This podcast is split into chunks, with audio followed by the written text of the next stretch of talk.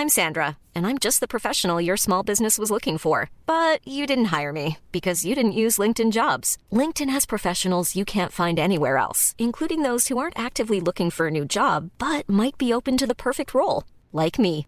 In a given month, over 70% of LinkedIn users don't visit other leading job sites. So if you're not looking on LinkedIn, you'll miss out on great candidates like Sandra. Start hiring professionals like a professional. Post your free job on linkedin.com/people today. There's never been a faster or easier way to start your weight loss journey than with PlushCare. PlushCare accepts most insurance plans and gives you online access to board-certified physicians who can prescribe FDA-approved weight loss medications like Wigovi and Zepbound for those who qualify. Take charge of your health and speak with a board-certified physician about a weight loss plan that's right for you. Get started today at plushcare.com slash weight loss. That's plushcare.com slash weight loss. plushcare.com slash weight loss.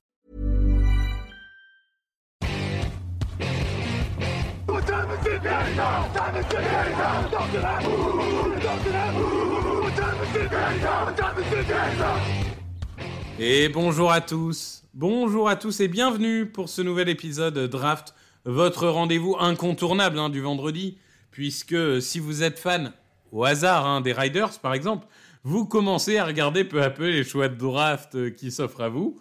Et pour m'accompagner, coïncidence, Monsieur Jean-Michel Bouzard, fan des Riders. Bonjour Jean-Michel.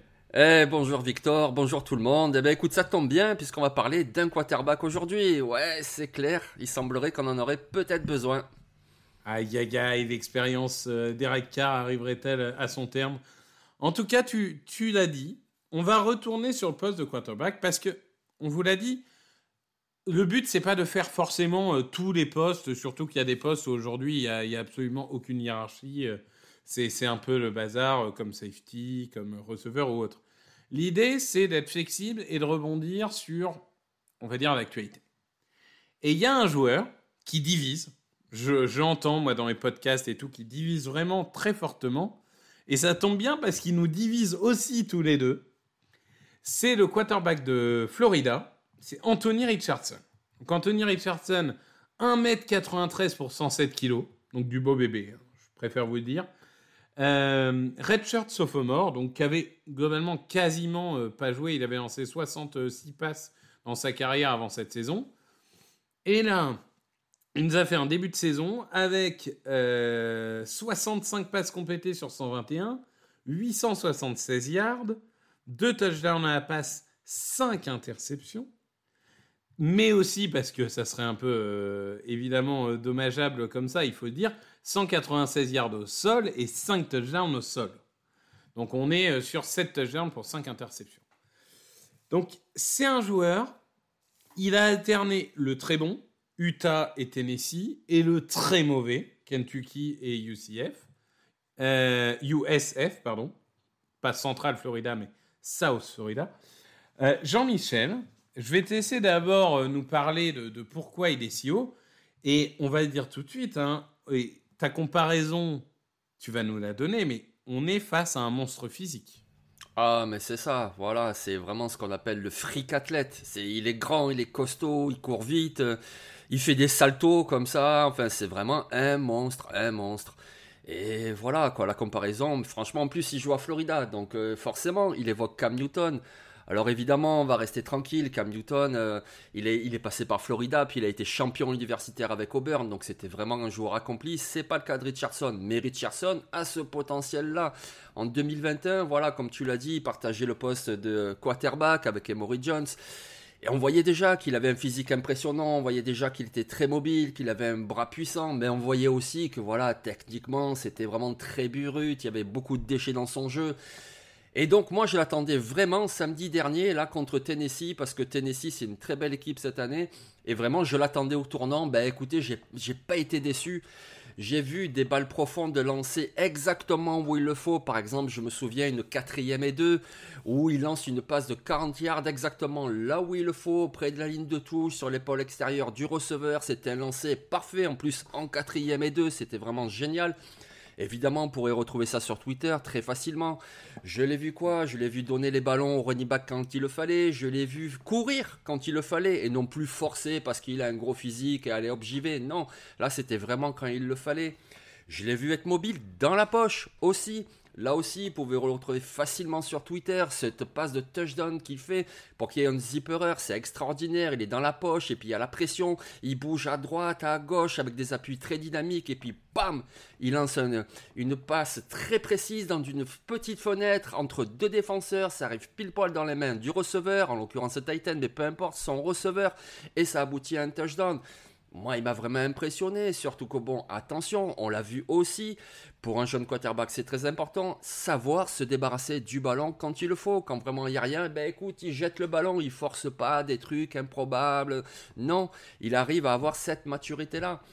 Donc écoute, ouais, moi je me dis que ce gars-là, Anthony Richardson, avec son physique imposant, mais dans un système en read pass option, mais il serait juste injouable. Je veux dire, euh, voilà. Euh, en NFL, on le voit de plus en plus, des quarterbacks comme ça, dynamiques, qui offrent cette double menace. Mais Anthony Richardson, en plus avec son physique de déménageur, oui, oui, forcément, c'est une, une, enflammade parce que, comme tu l'as dit, l'année dernière, on l'a très peu vu. Cette année, il a fait que 4 matchs, 2 de bons, 2 de mauvais.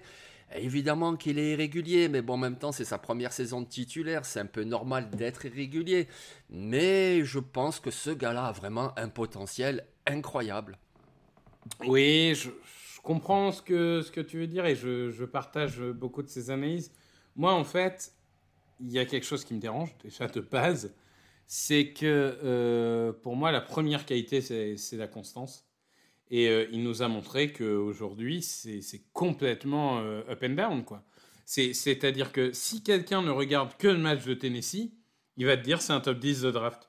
Si quelqu'un ne regarde que le match de Kentucky, prends Kentucky parce que c'est quand même un adversaire euh, un peu solide, quoi. C'était de gros matchs. Si tu regardes euh, le match contre Kentucky, tu te dis, mais il n'est même pas draftable, ce mec. C'est terrible parce que il a la capacité de faire tout et lancer. Mais alors, sa gestion de la poche est encore très approximative. Moi, je trouve qu'il sort trop souvent de sa poche pour rien. Alors, c'est vrai qu'encore une fois, on on a, ça, vous le verrez pas contre Tennessee parce que euh, c'est Dr. Jekyll et Mr. Hyde. Vous savez jamais lequel vous allez avoir sur un terrain. Mais le, problème pour moi, c'est euh, oui, la, gestion de la poche, un certain QI football, euh, une certaine vision du jeu, parce que les atouts physiques, il les a, ça n'est pas de problème. Au combine, il va tout défoncer, euh, ça on sait, et, il viendra Traven Walker et bien jouer à lui. Mais en attendant, sur le terrain aujourd'hui, j'ai pas envie d'un mec qui peut me faire gagner 8 matchs sur 16. J'ai besoin d'un mec qui va me faire gagner 16 matchs sur 16 ou en tout cas qui va me permettre d'être dans le match 16 fois sur 16. Donc aujourd'hui, j'ai beaucoup de réticence. Alors bien sûr, on n'est qu'à un tiers de la saison et il a toujours la possibilité, ce qui serait selon moi intelligent, de retourner en université l'année prochaine. Parce que comme j'ai dit, il est redshirt sophomore. Mais il y a les fondations, il y a tout pour réussir. Mais c'est pas parce que tu es un bel à tête que tu seras forcément un grand joueur.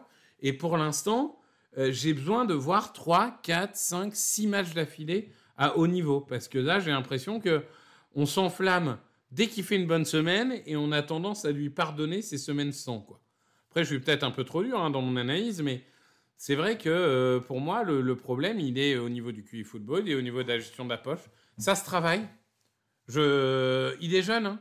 C'est en face de lui, par exemple, il y avait un joueur au profil un peu similaire, Endon Hooker, euh, mais, pour le coup, Endon Hooker, il a 24 ans, je crois. Il en aura 25 euh, au moment de la draft.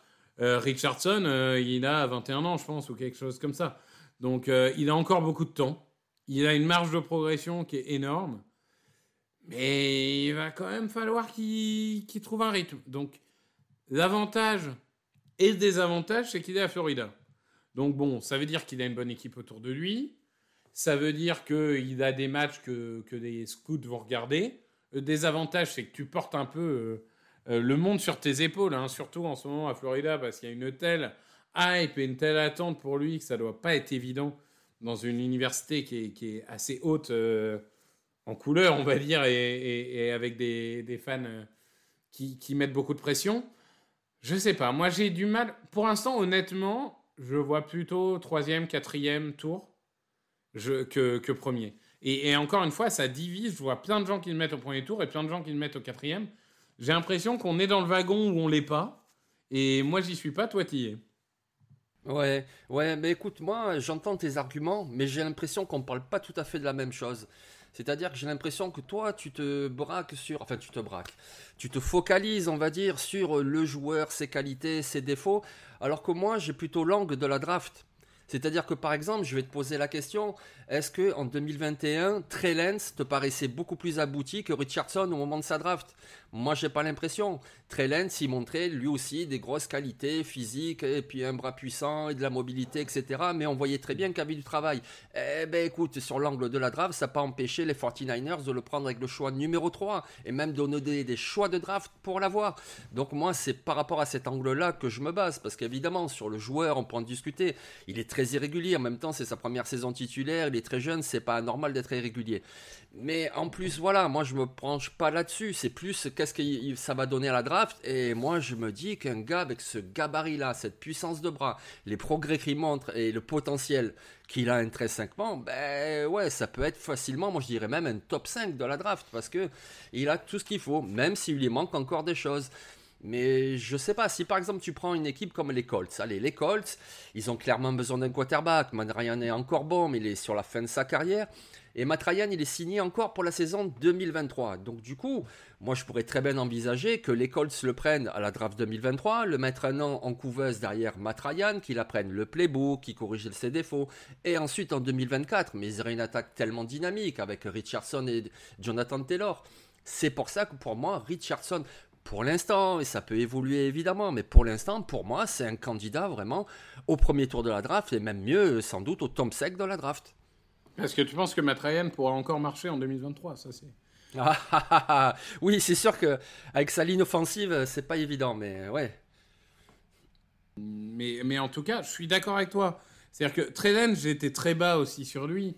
Mais, euh, mais et, et d'ailleurs, moi, moi c'est vrai que je suis constamment énervé par ça, et vous l'avez vu si vous avez vu le live de l'année dernière avec le choix Travon Walker, qui est très bon hein, d'ailleurs pour l'instant, il euh, n'y a pas de problème. Hein. Mais euh, cette idée de les stats, on s'en fout et on se focalise que euh, sur le profil physique des mecs, c'est vrai qu'un Trellens qui avait 17 matchs en FCS, moi ça me, ça me rebute un peu.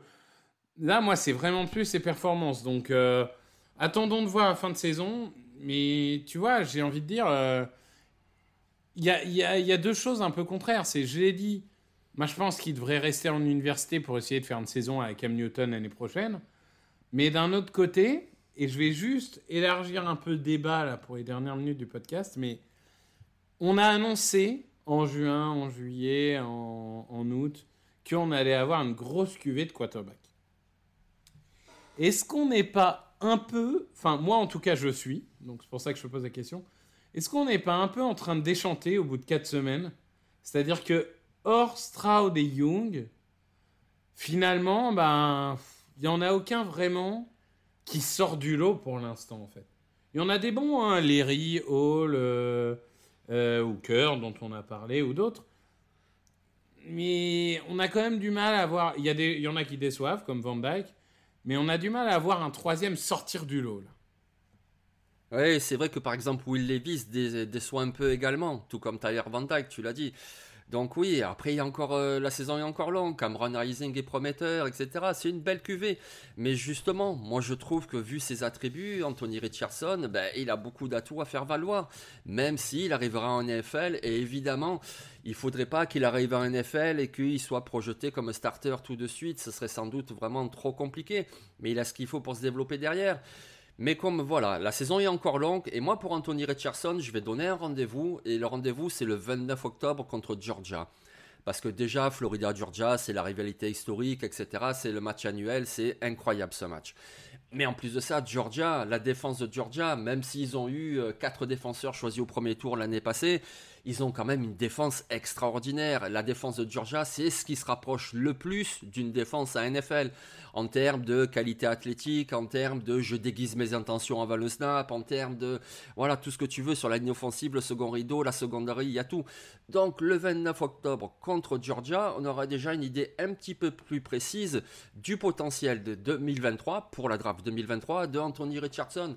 Et comme tu le dis, dans une classe où oui, il y a de très bons quarterbacks. Tu citais Devin Leary, par exemple, c'est un des chouchous de Grégory Richard, par exemple. C'est un très bon joueur, mais quand tu vois son physique, quand tu vois sa façon de jouer, oui, ça peut marcher à NFL, c'est pas ce que je dis, mais c'est pas non plus le taux d'excitation extraordinaire. Tu vois, on parlait de Derek Carr au tout début du podcast, ben voilà, Devin Leary, ça va être un petit peu un Derek Carr, donc c'est bien, mais est-ce que ça peut être extraordinaire?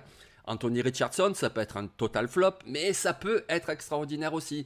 Donc je pense que ce gars-là, pour moi, en tout cas à l'instant, et si je me projette sur la draft et non sur la saison universitaire 2022, si je me projette sur la draft, pour moi c'est le troisième quarterback de la QV. Ça peut l'être. Ça peut être. Honnêtement, aujourd'hui, je j'ai pas de numéro 3. Euh, J'arrive pas à en avoir. Euh, alors pour l'instant, je mets Cameron Rising parce que c'est un choix du cœur et j'assume, même si je pense que ça ne sera pas numéro 3 à fin d'année. Mais, euh, mais, oui, Richardson, il a une carte à jouer pour ça, je te dis. C'est un peu paradoxal parce que euh, d'un côté, je me dis, il faut qu'il attende, et d'un autre côté, j'ai l'impression que euh, ça va être la bonne année pour lui pour se présenter. Donc ça va être très intéressant en tout cas à suivre sur le reste de l'année. Ah oui, exactement.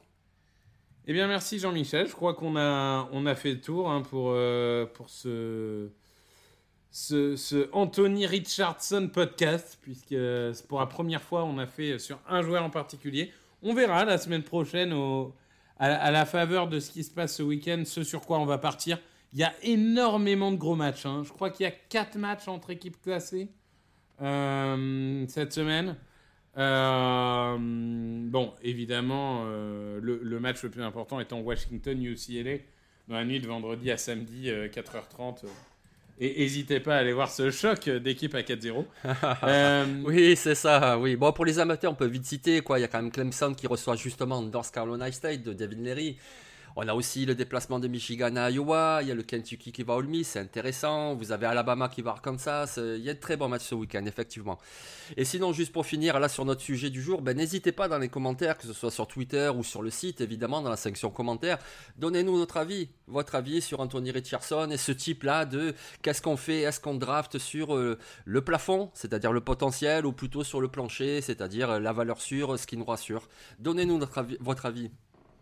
Et oui, n'hésitez pas à dire boom or bust, hein, puisque évidemment ici, on est dans la retenue, on est dans la mesure. Hein, euh, boom Bust Voilà.